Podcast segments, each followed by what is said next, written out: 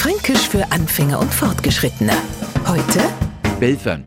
Und ich sag Ihnen, wir sind nicht gesund, wenn wir nicht Belfern kennen. Grund dazu haben wir immer. Weil Irrcherz was ist immer nicht so, wie wir es gern hätten. Aber wenn wir uns das bloß einbilden. Vorsichtshalber wird einmal losbelfert. Beruhigen können wir sich später. Man kommt freien zur Arbeit und motzt das schon mal los. Das wird halt wieder. Doch, wenn bestimmt kommen wieder alle Deppen zu mir.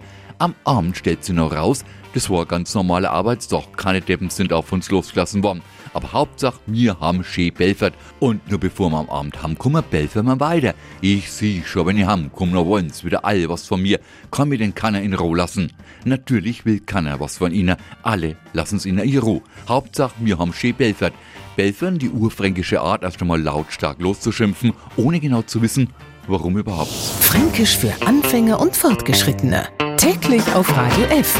Und alle Folgen als Podcast auf podu.de.